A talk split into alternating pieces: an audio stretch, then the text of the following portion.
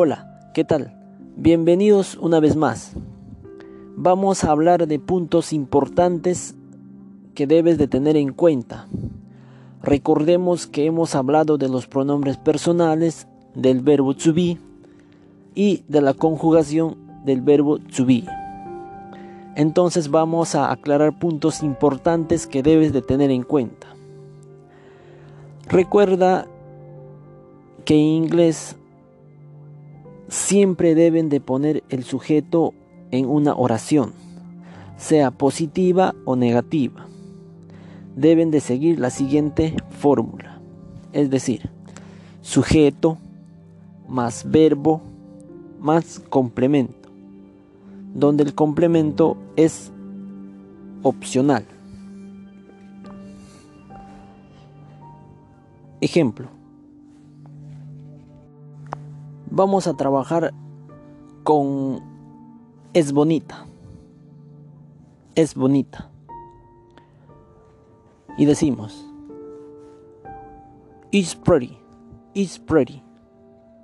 Y la pregunta es, ¿esto es incorrecto o correcto? Es incorrecto. Porque no hay sujeto. Y en inglés es necesario e importante el sujeto.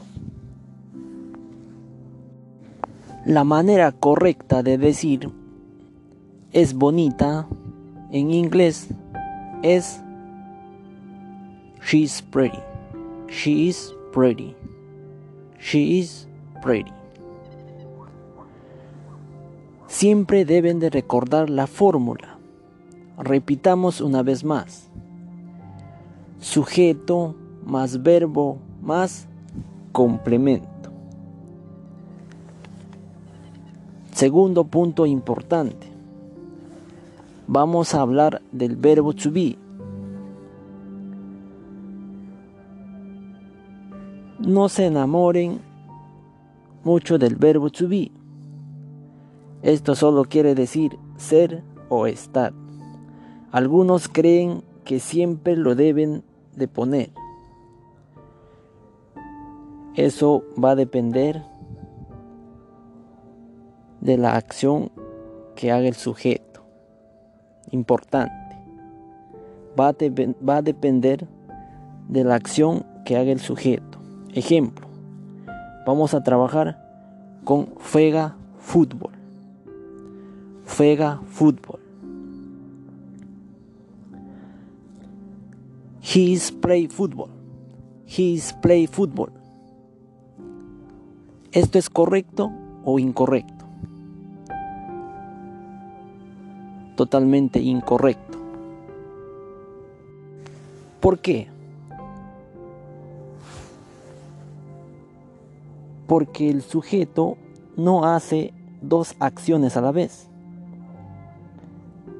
La manera correcta de decir juega fútbol es he plays football.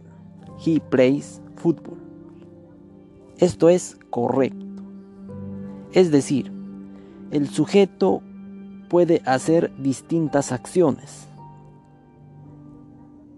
Y el, y el verbo to be solo es para expresar acciones de ser o estar. En otras lecciones aprenderás más sobre oraciones y verbos de lo que estamos hablando.